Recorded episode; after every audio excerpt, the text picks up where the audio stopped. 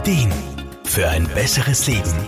Der Wohlfühl- und Gesundheitsratgeber. Jeder erwachsene Mensch kommt irgendwann einmal in seinem Leben an einen Punkt, wo er alleine nicht mehr weiterkommt. Im Arbeitsbereich oder auch im familiären Umfeld taucht ein Problem auf, das man einfach nicht alleine lösen kann. Um Hilfe bitten? Gar nicht so einfach. Lebens- und Sozialberaterin Irma Fruhmann. Ich habe jetzt erst unlängst einmal einen Spruch gelesen, der hat gelautet, was war das Mutigste, was du je in deinem Leben getan hast? Und die Antwort war, ich habe um Hilfe gebeten. Das mag vielleicht banal klingen, aber da steckt schon viel Wahrheit drin. Man möchte nämlich nicht glauben, wie schwer es vielen Menschen fällt zu sagen, das pack ich jetzt einfach nicht mehr allein, ich brauche Hilfe. Die Ursachen dafür können vielfältig sein. Es können zum Beispiel schlechte Erfahrungen sein, man möchte niemandem zur Last fallen oder auch bei keinem in die Schuld stehen. In der Praxis höre ich auch oft, wissen's, ich habe schon früh lernen müssen, alles allein zu bewältigen. Da hat es einfach niemanden gegeben, wo ich Hilfe bekommen hätte. Und irgendwann wirst du halt dann zum sogenannten Einzelkämpfer. Auf ihr Umfeld wirken diese Personen meistens sehr stark und belastbar.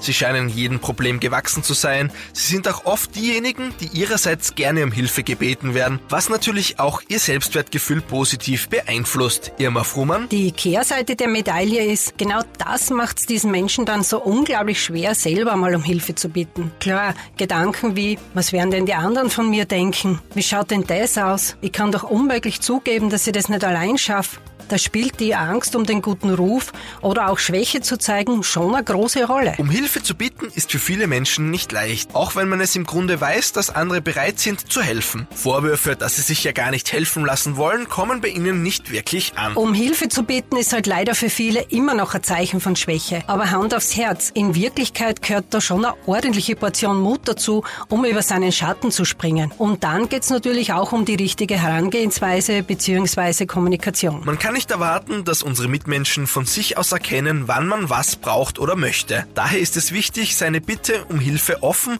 und mit einer klaren und deutlichen Formulierung an die Zielperson heranzutragen. Dann wird man auch kaum auf Ablehnung stoßen. Wer aber diesbezüglich Hilfe und Unterstützung braucht, kann diese bei Mentaltrainern oder auch bei Lebens- und Sozialberaterinnen finden. Markus Kropatsch, Serviceredaktion. Der Wohlfühl- und Gesundheitsratgeber.